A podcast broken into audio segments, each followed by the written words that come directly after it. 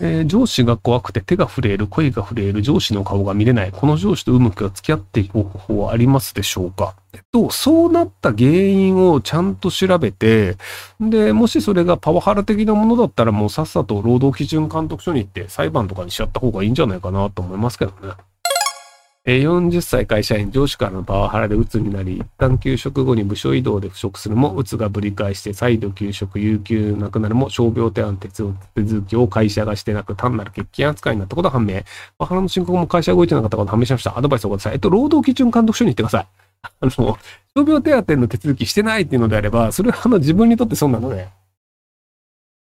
なので、あの、もう、その、労働基準監督署に行くというのは会社を敵として戦うということなんですけど、要はその、嘘をつくっていう時点でもう、あの、その会社はあなたのために何かをやろうという組織ではないので、もう敵としていかに戦うかっていう感じで、あの、こう、気分を変えた方がいいんじゃないかなと思います。えー、ひろきさんこんばんは。私は、私は38歳、バスへのパーマ屋です。投資に興味を持った2020年の右も左もか分からず、証券口座を作りました。会勉強と思い何か買ってみようかと吟味をしていたところ、ひろきさんの SP500 買ったけの急抜け拝見し、頭のいい人が言ってるんだから買っとけと500万ぶち込んできました。現在、保険金100万になっております。あざす。これはいつ売ればいいでしょうかえっと、あの、年取って、本当にお金が必要な時に売ってください。要は別にまだ今も若いと思うので、別にその500万なくてもいいと思うんですよ。要はその、まあ、まあ、人によるんですけど、人は何のために投資をするのかっていうと、その、働けなくなった時に必要なお金を貯めるために投資をする。もしくは、自分の事業を立ち上げるために投資をするの二つだと思うんですよ。要はその、生活のために、その、投資のお金を使うべきではないと思うんですよね。で、まあこれなんでかっていうと、投資というのは、あの、時間が経てば経つほどでかくなるんですよ。なので、引き出すのは後になればなるほど良いのですよ。で、その、労働力が、まあ、その若いとか頭が回るとかっていう、その労働力がお金に換算できるうちは、お金が必要な時は、その自分の労働力をお金に変えて生活をして、で、なんか手足がなくなりましたとか、これは労働力でお金に換算するの無理だよねとか、年取って頭が回らなくなりましたという時に、初めてその長年貯めたお金を使うっていう風にした方が幸せになれるんじゃないかなと思うので、なので、あの、多分今後一回株下がるってなると思うんですよ。いや、その SP500 の株が下がりましたとか、でもその結局今のところアメリカの株価ってあの上がったり下がったりはするんですけど、その長期の30年とかのスパンでいくと、まあ必ず上がってるんですよ。なので、あの、ちょっといくつかわかんないですけど、あの、まだ2、30年は待って本当にした時に使うっていう感じでいいんじゃないかなと思います。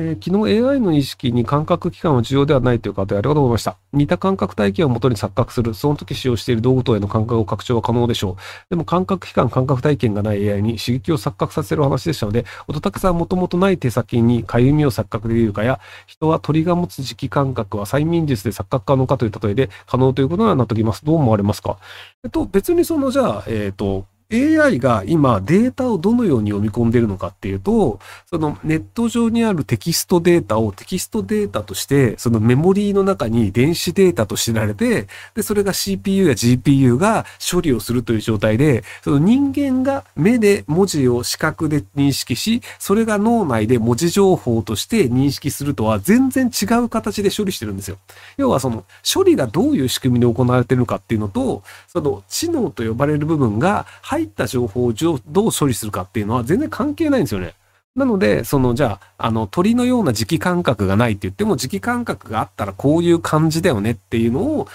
理解できてる気がすればいいだけなんですよね。で、あの、AI がすごいのは、まあ、例えばその、えっ、と、仮にじゃあ、えっ、と、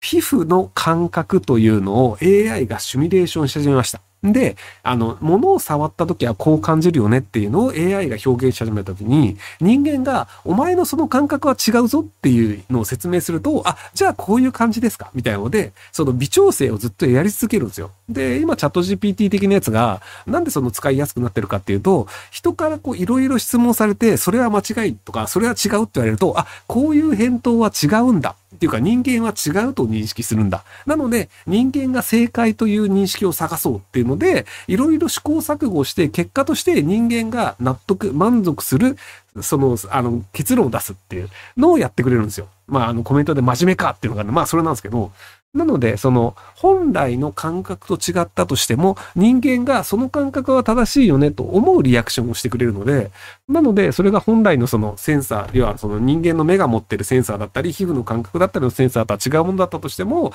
触ったらこう感じますという表現に人間がそのなんか違和感を感じることはない、違和感を覚えることはないっていうのになるんじゃないかなと思います。